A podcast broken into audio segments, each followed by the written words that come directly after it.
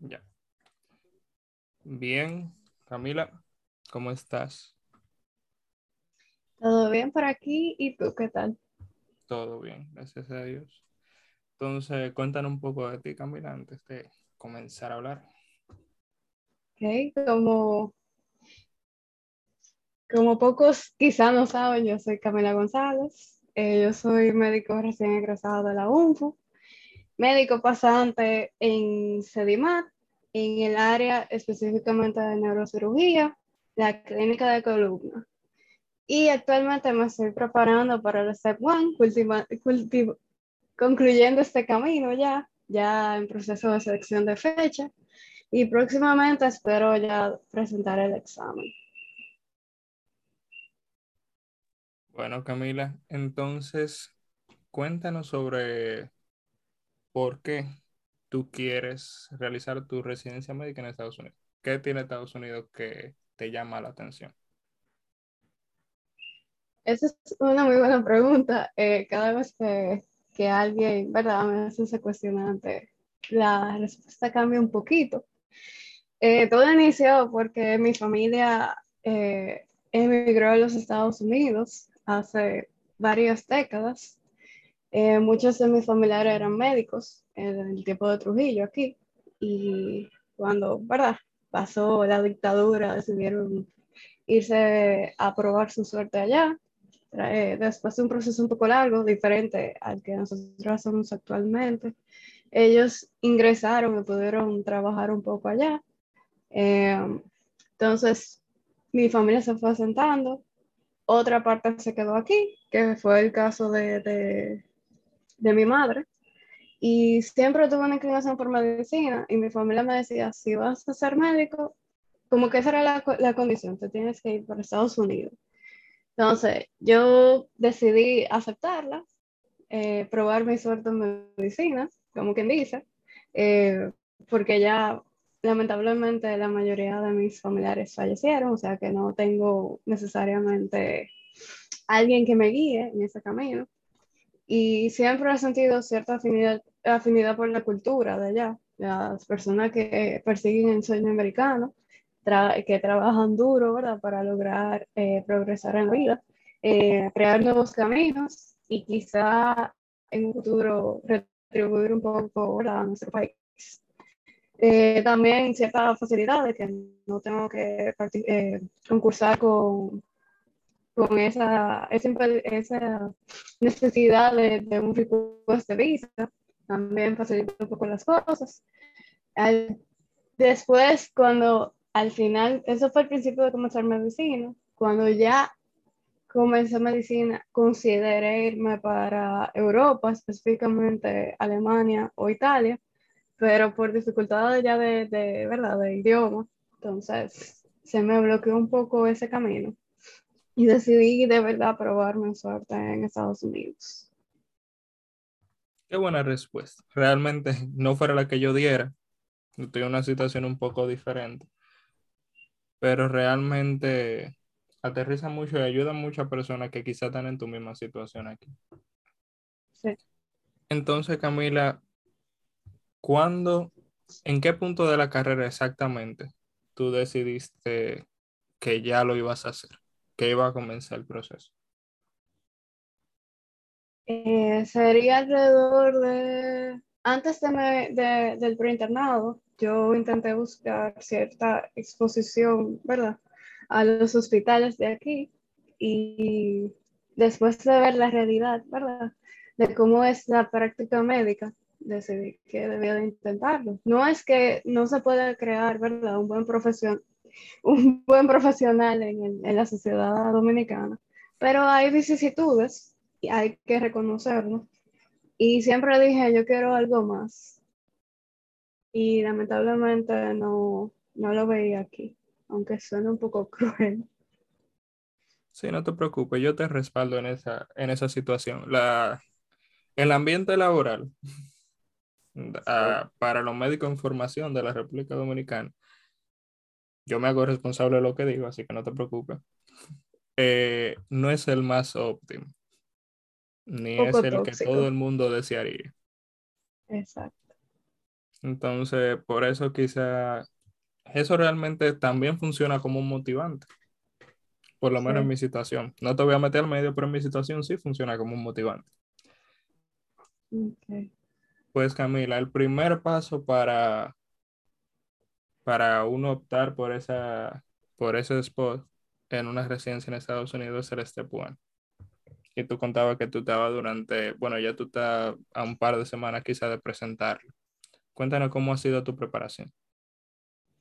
Ha sido, ha sido un poco tortuosa, o sea, no, el camino no ha sido lineal.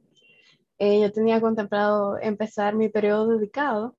Eh, para los que no saben qué es el periodo dedicado, es el tiempo destinado para el estudio, específicamente para, para la preparación del examen, ya sea el Step 1 o el Step 2, e inclusive el Step 3, eh, ya, ¿verdad? Después de haber preparado estos, estos dos. Y vino, yo estaba terminando mi, mi carrera, mi universidad tiene ciertas materias, las reconocidas médicas, y después la consolidación de una materia, ¿verdad? Que es la quirúrgica, con un cambio de pensum, evitó que yo pudiera dedicarle el tiempo que, que correspondía.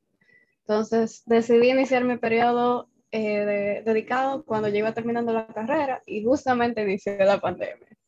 Y eso me cambió un poco los planes, o sea, en cuestión al cronograma. Pero se ha logrado poco a poco. Eh, he tenido mis altas y mis bajas.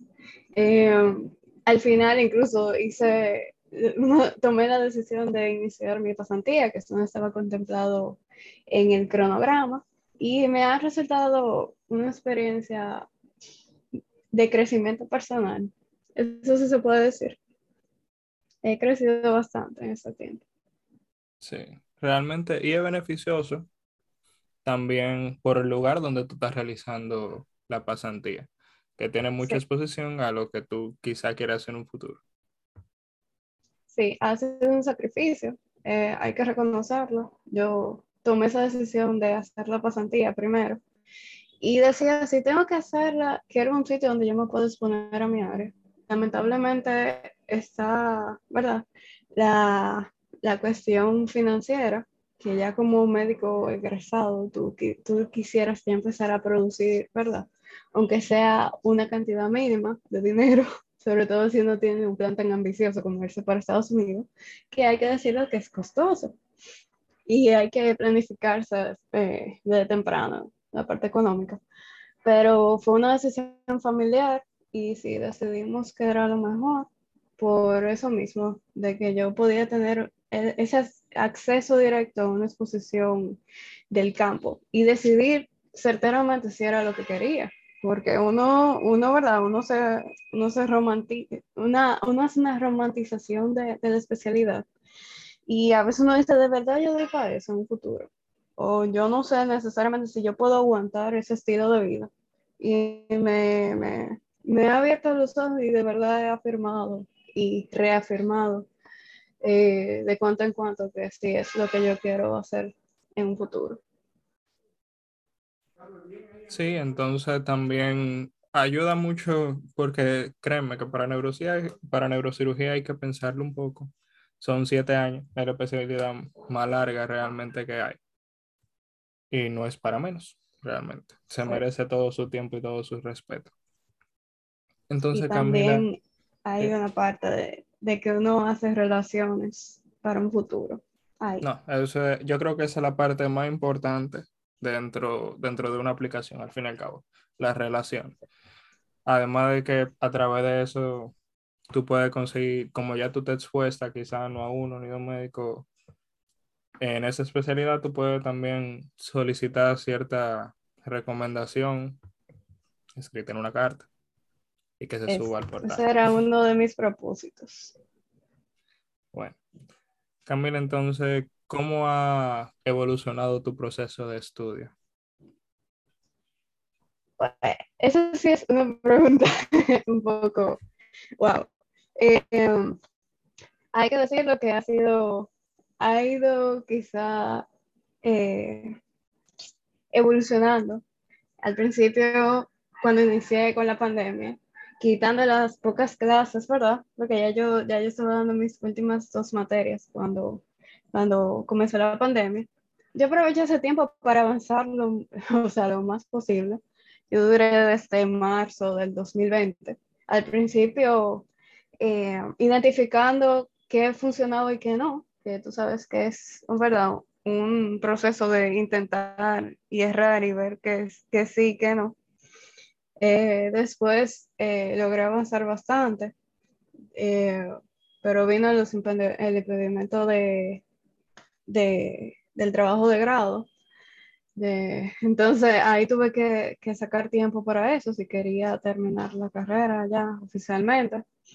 Y tuve que invertirle tiempo. Entonces pasé de quizás estudiar 12 horas diarias a, a, a 8 eh, que suena aún mucho, pero a veces, tú sabes, con muchas preocupaciones en la mente, a veces no se, no se lograba concentrar, pero uno trataba de ser productivo. Y he tenido que ir equilibrando, equilibrando la vida, la pasantía y el estudio.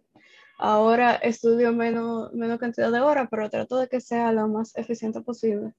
Y siento que ya es estoy en un punto, un periodo de mantenimiento, de mantener el conocimiento que ya he adquirido en mi proceso de estudio e ir afinando detalles, pero ha sido un proceso que ha tomado, ¿verdad? Mucha, mucha fuerza eh, mental para lograrlo. Qué bueno escuchar que, que la constancia tuya te ha ayudado realmente a, a no renunciar a eso. Hay muchas personas que en primera instancia eh, tienen una exposición a, al querer. Inclusive hacen quizá una pequeña inversión comprando el first aid, descargando en línea, leyendo información sobre el examen, y a la mitad se desmotiva. Pero lo bueno es que se ve que tú tuviste constancia y pese a todo lo que pasó, que la pandemia afectó a todos, eh, tú seguiste. Exacto. El asunto es siempre buscar algo que te motive, porque no todos los días tú te vas a sentir disponible mentalmente para tú sentarte, porque no siempre el cansancio es físico, también mental. Y uno sabe que si uno no descansa y si uno no eh, dispone, ¿verdad?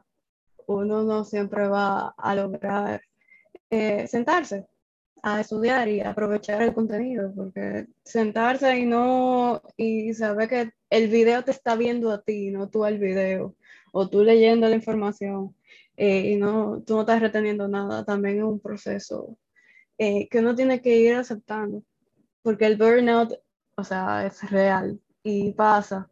Y eso a veces te tumba, por más que tú quieras, tú, tú dices, mierda, todo lo que yo estoy haciendo, para que, o sea, como que tú no ves resultado inmediato, uno se desanima, pero es bueno a veces recordarse el por qué uno inició.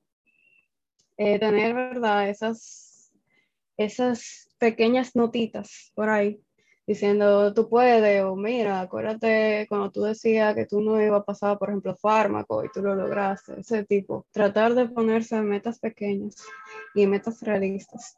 Y eso es algo que también digo que me ayudó mucho la pasantía. Recordarme, cada vez que yo voy a quirófano, cada vez que yo voy a, ¿verdad? hacer una historia clínica de un paciente y ver que yo estoy haciendo algo provechoso para ellos, me, me motiva. El otro día me encontré con la hija de, de una paciente. De hace muchos meses ella me reconoció y yo, y me dio las gracias, o sea, eh, me dio las gracias por, por haber estado ahí, porque quizá yo no hice mucho, todo lo hizo el doctor, eh, pero estar ahí con ella en ese proceso y de verdad me, me motivó, o sea, me, me, como que me llena la batería. Realmente esas son pequeñas cosas que nos llenan al fin y al cabo. Y una pregunta, Camila, ya que tú estás, tú dices que tú tenías un rato ya quizás esperando la aprobación para la fecha. Y quizás se presentó un poco después de lo que tú querías. Sabemos que a partir del 26 de enero de este año eh, pasó algo con el examen, con el STEP 1 específicamente, y fue que pasó de un puntaje numérico a, un a, a, solamente una calificación de pass o fail. ¿Cómo tú, o sea, cómo tú afrontas eso? ¿Cómo tú lo afrontaste? Viendo que ya tú no ibas a recibir una puntuación, sino solamente un pass. Bueno, fue un periodo de, de, de, duelo, hay que decirlo, porque después de que uno estaba preparado para tomar el examen y poder tener una calificación que tradicionalmente, ¿verdad? Recae mucho, tiene mucho peso en la aplicación y también considerando que somos graduados de una universidad extranjera y que en mi caso particular y de, algunos otros, queremos una de las especialidades top de demanda, ¿verdad? Eh, y súper competitiva. Eso a veces no lo sentía como que eh, no, no iba a nuestro favor, pero eh, justamente yo a principios de diciembre, cuando me di cuenta de que quizá yo no le iba a poder presentar para antes del 26, casualmente en una salida, eh, después de un MBA, o sea, con mis amigas, en un ambiente tan informal que de verdad yo no pensaba, o sea, eso es lo mínimo que yo pensaba que podía pasar. Me encontré a, a uno de los doctores dominicanos que es residente en Estados Unidos de neurocirugía, el doctor Jaime Martínez. Y yo me le acerqué y le dije, o sea, mis aspiraciones, me presenté le dije de mi situación y como toda persona, ¿verdad? De, ese mundo le pregunté, ¿ya tú tomaste el Step One? ¿Cómo te fue? Le dije, le dije lo que estaba pasando y él me dijo, óyeme, trata de, trata de enfocarte en lo que tú puedes controlar, ¿verdad? Eh, de que tú no puedes controlar que tú puedas tomar el examen con, con el score, pero trata de que te vaya bien en el Step 2 y que tú tengas en tu aplicación un perfil profesional que no sea solamente basado en nota, o sea, que refleje quién tú eres y quién tú quieres ser. Y eso, verdad, me ayudó bastante a afrontar esa situación. Y he tratado de aprovechar aún más al máximo esto. realmente, yo soy uno de los que está, o sea, lo que está, aún así, a favor del pass and fail porque libera un poco de, del estrés del step one, del primer paso. Aunque todo recae en el segundo, pero en primera instancia uno siente relief muy fuerte. Exacto, esa ansiedad que uno sentía se va. Sí, así es, es cierto. Una pregunta, ya para terminar más sobre el tema del step one al fin y al cabo sabemos que cada quien, todo el mundo, tiene un método de preparación diferente, dependiendo cómo, es, cómo están sus bases, cuál es su estilo de estudio. ¿Cómo fue el tuyo? O sea, ¿cómo fue tu estilo de estudio? ¿Tú, tú tenías buena base o quizás necesitabas repasar un par de cosas más? ¿Cómo fue? Yo trataba, como yo sabía que yo me iba al principio, que es una ventaja para las personas que ya han identificado, ¿verdad? desde temprano en la carrera, no todo el mundo lo tiene, y no todo, eso no está mal. Saber hasta el último momento que tú quieres hacer.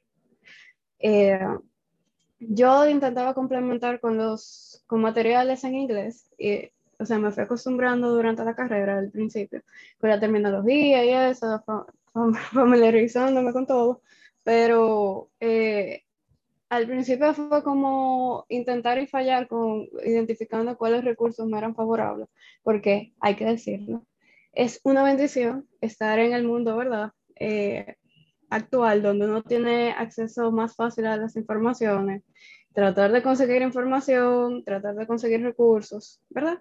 Hay un sinnúmero de cursos de preparación, de, de personas que te pueden guiar, mentores y eso, pero también es una desventaja porque entonces uno no siempre se enfoca en las cosas.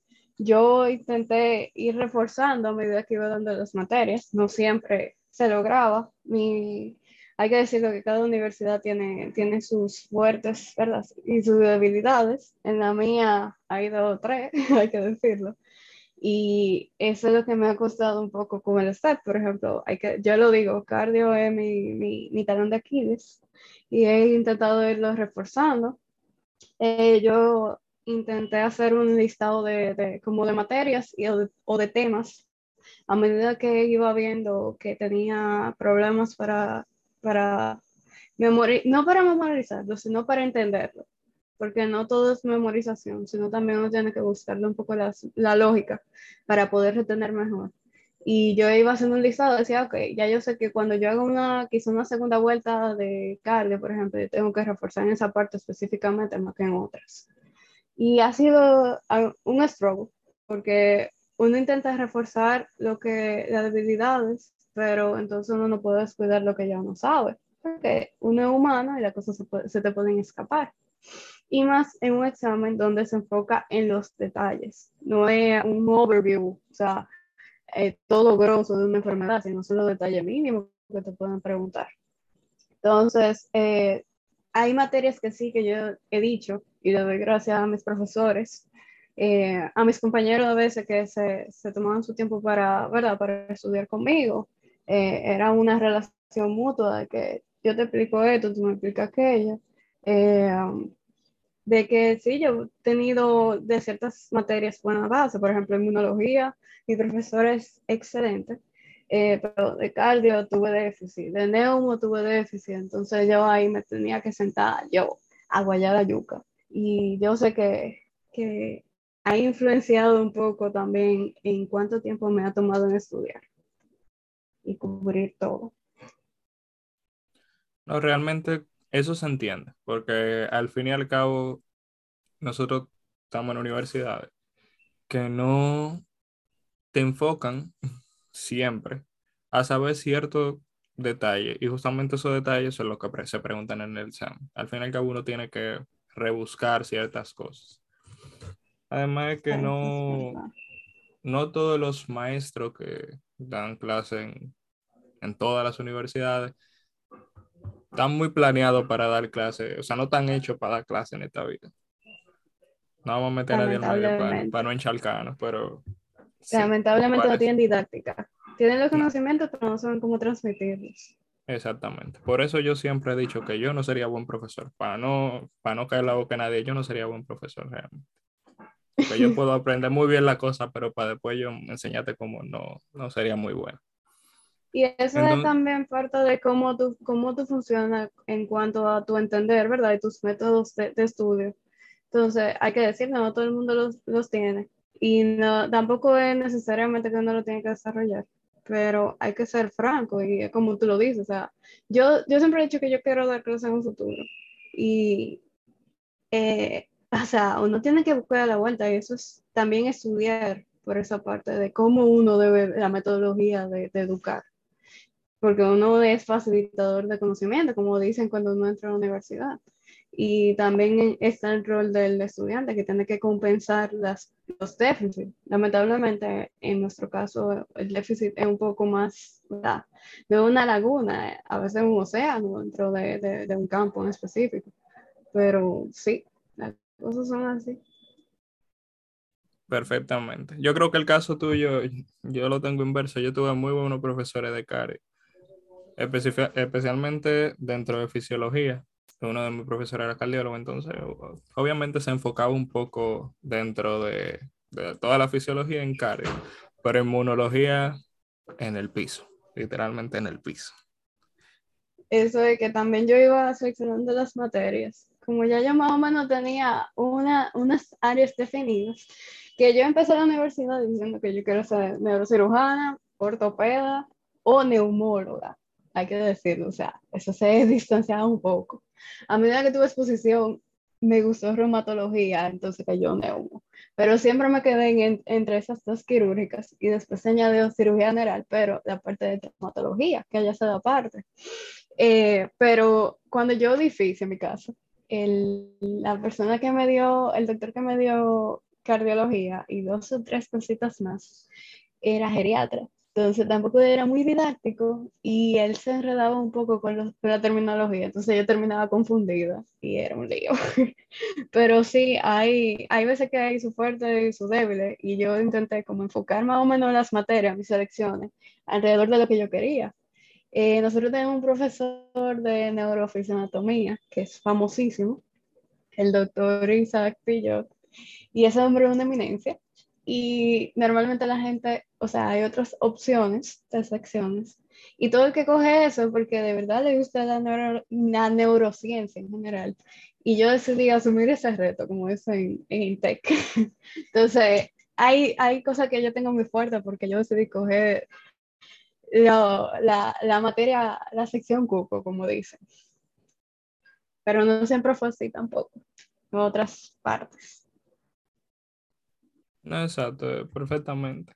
A mí también me pasó mucho con, con un par de materias que era, yo, yo no soy tan, tan fuerte como tú porque yo todavía estoy en la universidad para andar mencionando nombres. Así que, que mejor yo no menciono nombres. No, yo digo exacto yo porque de verdad es un hombre que me ha inspirado mucho y él siempre me decía de que tú no vas a ser neuróloga, tú tienes que ser neuróloga. Y siempre como que me empujó a esa parte. Porque yo decía, a mí me gusta eso, pero yo no sé si yo doy para algo. ¿Tú me entiendes? Que era la exposición que me cayó bien de la pasantía. Pero yo decía, oye, el conocimiento a mí no me va a pesar. Si yo no termino ahí, por lo menos voy a saber de neurología. Si yo no termino ahí, yo voy a saber de reumatología y así pero es que la medicina es tan vasta que por eso es que uno tiene que, o sea, no está mal que uno se quede como un médico general, pero por eso es bueno especializarse, porque es tan grande que tú no puedes abarcarlo todo, aunque tú lo intentes. Y por eso es bueno reconocer que la medicina es un trabajo en equipo y que es multidisciplinaria. Entonces, eso es algo que, que hay que reconocerlo. Uno intenta eh, tener las nociones básicas, pero a veces, bueno, ¿verdad? Reconocer que uno, no debe de, de, ceder cuando, cuando es necesario, por el bien del paciente, por el bien de uno y crecimiento, ¿verdad? Así mismo es. Entonces, Camila, eh, pasado el step one, que me imagino, tú lo vas a pasar un par de semanas. ¿Cuál es el plan después de eso? primero necesito un break como dos semanas, hay que decirlo. Eh, yo pienso en esas dos semanas recrearme un poco, eh, organizarme, recolectar información de las experiencias de mis compañeros. Actualmente también estoy buscando un mentor. Eh, yo había emprendido el camino del Step One yo sola, a base de las informaciones de charla y experiencia de mis amigos y eso, y la mía propia a medida que iba pasando el tiempo. Entonces, eh, pienso organizarme para, para, empezar en el SEPTU. No, lamentablemente no me va a dar tiempo para aplicar para, para el, ciclo del 22-23, porque no, no me siento preparada para, para avanzar tan rápido con la preparación del SEPTU. Lo bueno es que ya uno reconoce cuáles, cuáles son los, los métodos de estudio que a uno le cae mejor, que eso es algo que no tenía con el primero, y darle, darle con todo, porque como, como se hizo esa transición al pass-fail, sabemos que por default, entre comillas, va a caer todo el peso ahora en el step 2. Y también está el background de, de, los requerimientos, ¿verdad? Que tenemos como, como aplicantes, no solamente como INGs, como médico internacional, eh, tenemos también otros aspectos de la aplicación. Las famosas eh, rotaciones, eh, que antes también se le daba mucha importancia, han caído un poco, no necesariamente por, porque el aplicante ya no, no las quiere hacer, sino por la vicisitud de la pandemia. Eso nos bloqueó un poco a la entrada de los, de los hospitales. Yo terminando mi, mi, mi carrera, yo apliqué para irme de intercambio y empezó a soltar la pandemia. Antes de que llegara aquí, ya habían cerrado en Estados Unidos y eso me bloqueó la entrada. Entonces, eso ha, ha bloqueado un poco la parte de experiencia clínica. Y el, el ICFNG y otras ¿verdad? instituciones que regulan eh, a los aplicantes en general se han dado cuenta de eso. Lo bueno, lo bueno de, de lo del pass-fail también es que los obliga, le obliga a los programas y a las demás instituciones a enfocarse en el perfil, en el perfil del aplicante. ¿Quién es? ¿Qué hace? ¿Qué quiere hacer en un futuro? Y cómo, o sea, cómo, cómo pretende lograrlo. Esas ambiciones y eso, eh, eso de, tener investigaciones que cada vez cobran más importancia, pienso que va a ir en conjunto con, con el, con el O sea, y eso es algo que también quiero priorizar en conjunto con el estudio. Entonces, algo que, que estoy abriendo puertas, ¿verdad? Estoy investigando, aplicando, mandando solicitudes por, por varios sitios para ver cómo es el buen dominicano, se, para ver qué se pega. No solo de, de, investigación, sino también quizá una posible rotación o quizá alguna oportunidad de trabajo mientras tanto. No, realmente entiendo. No te preocupes, esas dos semanas que tú vas a tener de descanso son las dos semanas entre que tú coges el examen y, y te das la nota. Esa, esa, van a ser de descanso, no te preocupes. Y en la que yo termino también la pasantía. También. Ahorita, ahorita me plantan un servicio a mí el último día de la pasantía. No, pero eso va seguro, no te preocupes. ya lo sabes. Bueno, Camila. Entonces, eh, estoy muy de acuerdo contigo. O sea, realmente no podría estar más de acuerdo de que eso de Pasenfeld obliga al, a todo el personal que recibe las aplicaciones en los hospitales a hacer una, un análisis un poco más holístico y no enfocarse solamente en los números de una persona. Enfocarse en quiénes y ciertos detalles que quizá te consigan una entrevista, pese a cualquier pequeña falla que tú tengas. Y es increíble porque si uno revisa la historia, como yo mencioné, yo me siento con mis, mis tías, que no son médicos, pero pasaron, ¿verdad? Eh, por ver a mis, mis, mis tíos y todos los demás que eran médicos por el proceso que ha ido evolucionando de entrar allá. Eh, ellos no entraron a residencia, pero ellos tuvieron que hacer un año de internship en ese tiempo, que eso se eliminó en los 70 y ellos tenían que pasar un examen. Y a medida que se fue instaurando más exámenes, se eliminó esa, esa pasantía ya de preaplicación. Eh, por eso, un paréntesis, por eso que se, se llama el primer año de residencia internship. Justamente por eso, porque pasó a ser ese primer año. Es increíble cómo empezaron a darle eh, como esa, vamos a decir, como esa de forma informal, ¿verdad? Eh, ese peso mal enfocado, vamos a decirlo así, mal enfocado a esa nota del primer examen como forma de corte. De tanto a tanto, entonces si tú no tienes tanto, te dejamos fuera. Y es bueno ver cómo ellos van a, reenfocar eso y tratar de eh, incluir personas que quizás antes no, no, no, no pensaban. Eh, algo que me dijo, que me, que me dijeron, eh, personas que han pasado por ese periodo de entrevista, personas que han entrevistado, o sea, lo comunican. Es increíble como mucha gente tiene nota. No me refiero no solamente a la, a la población de nosotros, los internacionales, sino también en Estados Unidos. Personas que se enfocan meramente en estudiar y en conseguir eh, notas exorbitantes, o sea, impresionantes.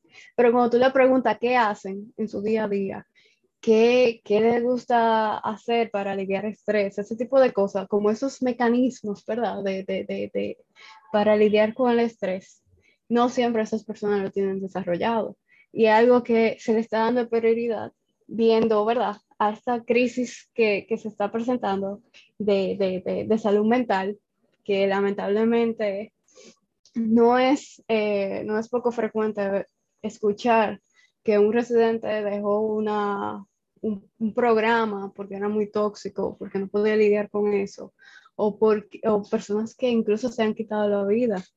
Eh, y de verdad un poco alentador, sí va a ser más desafiante, pero yo creo que sí nosotros podemos asumir ese reto y que sí se va a lograr.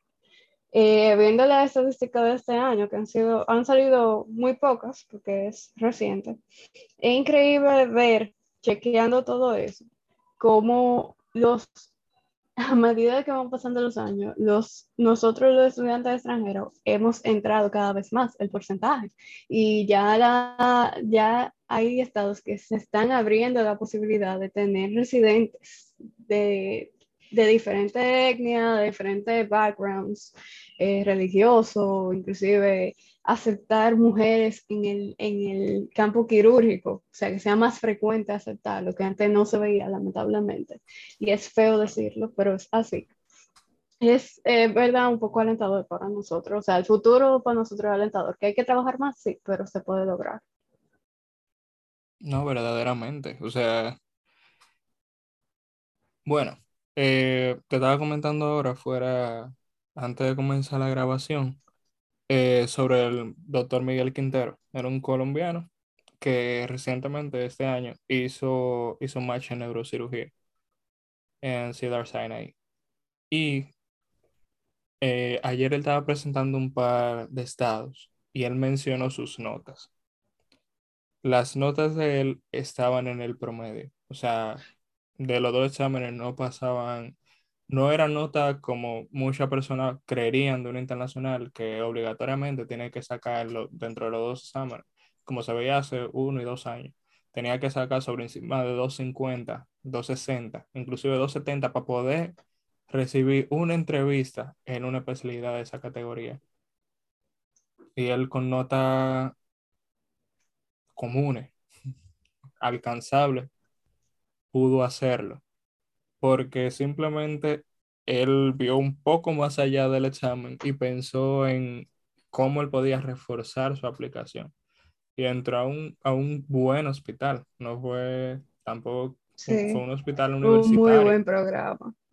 Entonces, que básicamente eso nos da una señal de que, claro, la nota es importante porque hay filtros, eso no se puede negar pero también hay que pensar en otro detalle que uno no, que uno quizá puede manejar.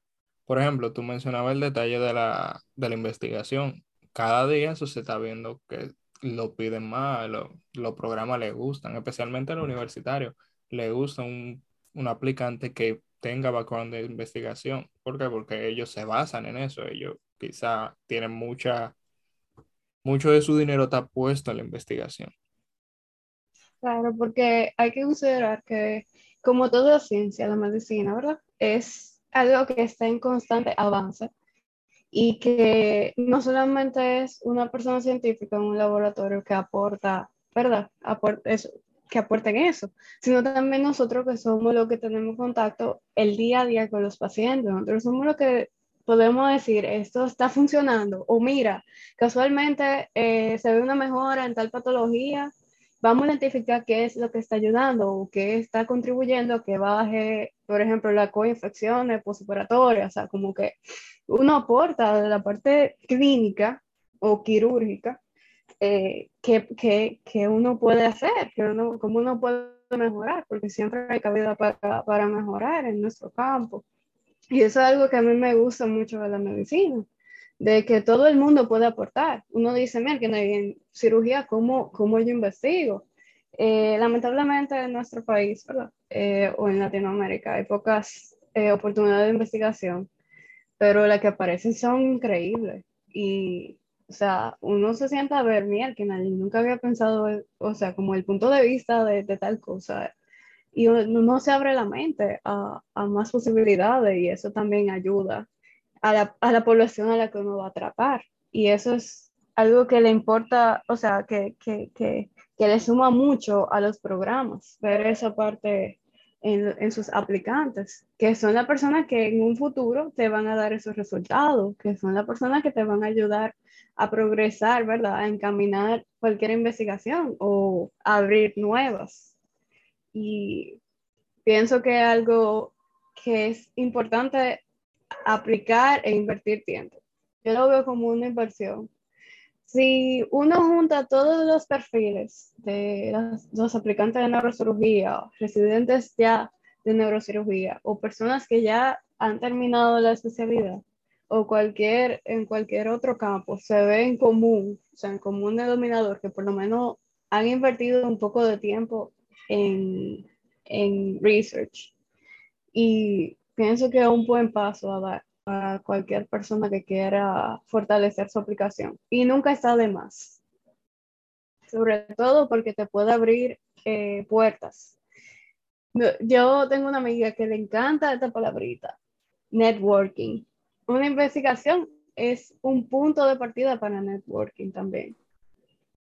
Uno no sabe que pueda salir de la investigación, no solamente una publicación de un artículo. No, así mismo es. Yo, yo ah, estoy con tu amiga. El networking es de lo más importante porque solamente por networking tú puedes conseguir una entrevista. Y tú sabes que en la entrevista, eh, lo hemos hablado aquí en un par de episodios, y me imagino que ya tú lo sabes también. En la entrevista muchas veces no quieren saber tu nota, no quieren saber que tu sobre tu investigación, quieren conocerte a ti. Quieren saber que no están contratando un loco que, como tú dijiste ahorita, que nada más está enfocado en, su nota, en, conocimiento. Quieren contratar a alguien que sea funcional dentro de un campo. Exacto. Entonces, una pregunta. Ah, no, no, dime, continúa. También una persona que tenga habilidades interpersonales, que eso es algo que también se ha habido, que se ha ido perdiendo. Esa empatía, esa, esa afabilidad con los pacientes. Hay que pensarlo. yo siempre pienso cuando uno aborda un paciente, no, yo no lo veo con, con piri. Eh, siempre llanamente digo, es un honor, ¿verdad? Contribuir en la situación de una persona que está pasando por su peor momento eh, hay que reconocerlo, que uno siempre es, o sea, uno es un pilar eh, y hay que ser humano en esa parte.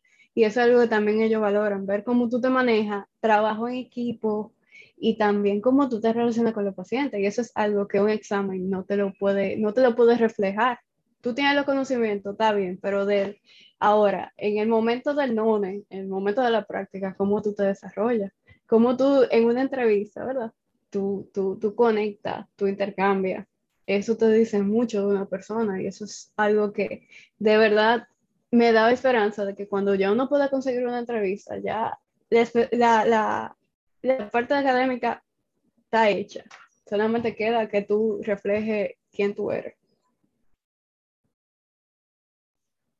No, correctamente. Realmente, o sea, yo creo que buscando eso, lo humano dentro de, del, todo el ambiente que uno se mueve que un poco más, que está un poco más psicorregido. Y yo creo que los médicos latinos en ese caso tenemos un poco más de fuerza. Y entrando ya en ese tema, ¿qué tú piensas, Camila? Ah, así como en la posición en la que estamos nosotros, que no, no hemos tan, tan expuestos al sistema médico de allá de Estados Unidos, pero eh, conocemos porque no han dicho y también nos informamos bien. ¿Qué tú piensas que le aportamos nosotros, los latinoamericanos, al sistema médico estadounidense? Pero como yo, como estábamos hablando ahora mismo, yo pienso que nosotros le damos ese, ese toque de, de humanidad. No digo que los de los otros aplicando de otra parte del mundo y también los mismos norteamericanos no lo tengan. Pero nosotros tenemos esa afabilidad, esa amabilidad, esa cordialidad del trato del paciente, ese amor, ¿verdad? De, por las personas que nos los reconocen. O sea, eh, poniendo el ejemplo de aquí, ¿verdad? Porque es el que conocemos, lo dicen, no hay cosa más chula que un dominicano. Tú, vas a cualquier sitio en República Dominicana y te van a recibir con los brazos abiertos, siempre te van a, te van a dar un buen trato. Y no es algo que nazca eh, meramente por interés, sino porque somos así. También nosotros somos muy trabajadores. Las personas que, que se van tienen que pasar por ese proceso que te da herramientas para tú desarrollarte allá, en cualquier ambiente social y conlleva, conlleva un, un, esfuerzo enorme. Y todo eso que tú, que tú vas aprendiendo, que tú, te vas, que tú vas desarrollando, te ayuda cuando tú quieras trabajar allá. O sea, toda, toda, toda esa, todas esas pequeñas cosas, atención al detalle, todo eso nos, nos da nos da como ese punto de vista diferente a ellos y eso es lo que nosotros portamos. Eh, nosotros no, no, como el sistema de nosotros no es tan rígido, porque allá hay normas, también uno no tiene una exposición diferente. Aquí lo dice. Allá, aquí cuando tú vienes a un hospital, tú pones mano. Yo, al principio de la carrera, intenté tener exposición en los hospitales aquí. Y desde el primer día te decían, ven, aprende a suturar, ven, ayúdame tal cosa, mira, aquí se hace tal cosa. O sea, aquí la metodología de, educación en los hospitales es ver y hacer y aprender por qué se hacen las cosas. Y allá no siempre tienen esa oportunidad por cuestión de, de optimizar el tiempo. Allá el sistema siempre trata de optimizar todo para que sea mejor manejo, eh, se puede ver mayor cantidad de pacientes y también poder, la parte ya, ¿verdad? Eh, lucrativa de la, de la medicina, la parte corporativa, que es ya recibir el dinero. Entre mayor cantidad de pacientes uno ve, mayor cantidad de dinero entra. Y eso es algo que nosotros tenemos en mente. O sea, nosotros cuando vamos a un ambiente, nosotros nos ponemos a trabajar de una vez y tenemos ese calor que nos ayuda a conectar con el paciente y con las personas con las que nosotros trabajamos. Y eso se ve. Y también cuando nosotros a veces marcamos la diferencia, cuando nosotros vamos a, un sitio a trabajar o a desarrollarnos. Y siento que, o sea, que sí, que, que, que prácticamente nosotros llevamos ese calor latino, como dicen. No, así mismo es. Entonces, Camila, viendo ya un poco más al futuro, ¿cuál es la especialidad médica que a ti te interesa eh, realizar allá dentro de Estados Unidos? Pues ahora mi, meta es entrar a neurocirugía, ser neurocirujana y quizá mirando un poco más en el futuro, eh, o sea, tomándome el atrevimiento de declararlo, eh, quizá un fellowship en cirugía de columna o en cirugía funcional y, estereotaxia. Es algo que de verdad mi exposición durante mis años eh, de formación han sido significativos y me han llamado bastante la atención. Sí, y sí me veo viviendo ese estilo de vida. Bueno, ya dentro de eso, Camila, sabemos que eh, esa no es una especialidad muy sencilla de conseguir. O sea, hay poco spot y eso poco spot que hay quizá tan guardado para aplicantes que tienen una ventaja como lo son los aplicantes estadounidenses, que vienen de una universidad ya reconocida allá, de, quizá de un, quizá entran a un programa dentro de su misma universidad. ¿Qué puede hacer desde tu punto de vista un, una persona que está aquí en un, país que no es Estados Unidos, que está aquí en Latinoamérica, que quiere entrar a una de esas especialidades que están top, dentro del top 5 de especialidades más complicadas de entrar. Lo primero que yo he chequeado, o sea, en mi, mi, experiencia, cada vez que se hace un periodo, eh, se cierra un ciclo de match, yo siempre chequeo quiénes entraron de latinos eh, veo su perfil, veo qué hicieron para poder, para poder entrar en general. También chequeo las estadísticas de, ese ciclo y ver qué cosas yo podría como tomar en cuenta quizá para, para preparar mi perfil. Y también eh, como cosas que, ¿verdad? Tengo en un futuro cercano planeado, eh, quizá conseguir rotación, o sea, obviamente conlleva un costo adicional, eh, pero hay, como todo en este proceso, lamentablemente se ha basado en sacrificios, ¿verdad? Eh, no para obtener una, eh, una, no para obtener resultados de una vez, pero tratar de conseguir exposición en, en rotaciones, quizá investigaciones internacionales, colaborar. ahora la pandemia ha abierto un poco las barreras, ¿verdad? de poder eh, participar en una investigación con, con otras personas de otros países al mismo tiempo de tu casa, lo cual ha beneficiado bastante a los aplicantes. No es fácil conseguirlo, pero hay veces que, que hay que aventurarse. Cuando uno menos lo piensa, las cosas pueden llegar. Y uno nunca pierde nada con intentar. Entonces, son, son situaciones, acercarte a personas que sí lo han logrado, que han, que han venido desde donde tú estás. Eh, como tú mencionaste, ¿verdad? Eh, hay personas que han hecho match y comparten sus, sus, experiencias, como tú mencionaste a Miguel Quintero ahora mismo. Eh, son gente de la que tú te puedes acercar, tomarte el atrevimiento, decir, ay, mira, yo estoy interesado en el área, en esa área, ¿qué tú hiciste? ¿Qué, qué, qué tú me puedes recomendar? ¿Qué cosas te hubiera gustado hacer o tener en cuenta antes de tu aplicar? Entonces siempre, y como dije también, no hay cosa más chula que un dominicano o un latino en general, siempre están dispuestos a ayudarte porque saben que ellos vienen donde tú estás ahora mismo y uno quiere siempre tener la misma meta, o sea, poder eh, avanzar, llegar a eso.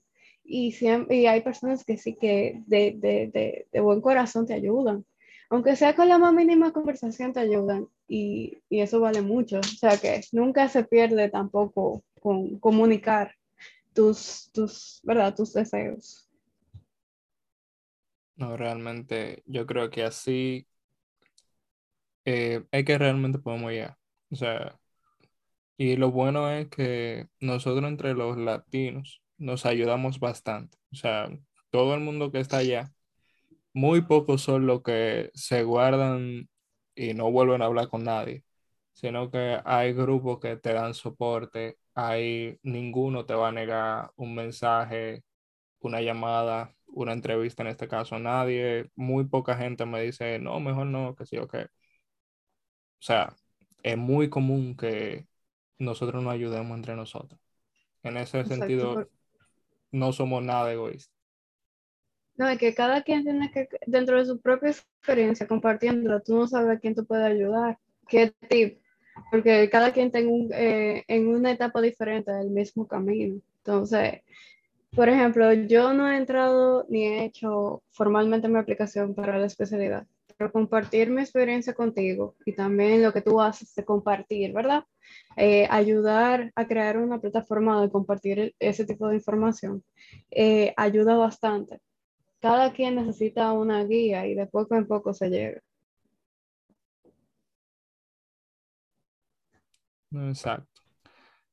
Entonces, Camila, una pregunta. Tú, ya para ir concluyendo, tú viendo eh, los últimos resultados, aunque no están todos, sobre el, este match que acaba de pasar, ¿cómo tuvo el, el pronóstico de lo que va a pasar dentro de un par de años? Especialmente para los latinos como nosotros. Eh, o sea, comparando lo que ha salido hasta ahora, más la data recolectada en los años anteriores, eh, se ha visto un crecimiento exponencial de oportunidades. Han abierto más plazas en Estados Unidos de residencia en diferentes áreas, eh, una más que en otra, y lo cual es favorecedor, ¿verdad? Eh, considerando también de que en Estados Unidos lamentablemente hay una alta demanda de, de especialistas y no siempre hay el quórum para, para satisfacer este, ¿verdad? este requerimiento se ha visto que cada vez más hay una aceptación mayor de los extranjeros en distintas disciplinas. Ya se está abriendo poco a poco, o sea, un crecimiento un poco lento en el área quirúrgica, pero se está haciendo. Eh, y en el área clínica, aún más, o sea, increíble. Eh, yo incluso vi que hubo un crecimiento de porcentaje, no solamente en los, en los extranjeros que tienen quizá green card o, o, ciudadanía, sino también las personas que necesitan visa para trabajo, han tenido oportunidad de entrar. Eh, aunque hay personas que no, eh, tampoco, hay que tener en cuenta también que la pandemia eh, produjo un retraso en la aplicación de muchos latinos, porque eh, fue una situación un poco diferente en, en los países ¿verdad? subdesarrollados. No, no había, eh, considerando la característica de, de cheque de estímulos, ese tipo de cosas, gente que ha perdido, ha perdido trabajo, gente que ha tenido que trabajar, ¿verdad? Para poder costear su vida y también el proceso de los steps. Eh, un retraso, pero se está viendo, o sea, hay resultado. En los próximos años va a tener un crecimiento exponencial y eso es muy esperanzador para nosotros. No, eso es lo mejor. Eh, ya concluyendo, Camila, eh, realmente te agradezco mucho que me ceder un poco de tiempo para poder hablar un poco. ¿Qué yo encantada de poderlo hacer. Yo encantada de verdad de poderlo hacer. qué bueno. Y ya para que tú concluyas, ¿qué mensaje tú le darías eh, a esa persona que quizá está pensando en comenzar el proceso, que aún no lo ha comenzado? ¿Cómo tú lo motivarías para que sí lo haga? Vamos a ver. Eh, si alguien está pensando en hacerlo, tiene que plantearse cómo se ve viviendo en un futuro. Eh, qué posibilidades tiene, ¿verdad? De, de, donde esté, no solamente en República Dominicana, en cualquier otro país.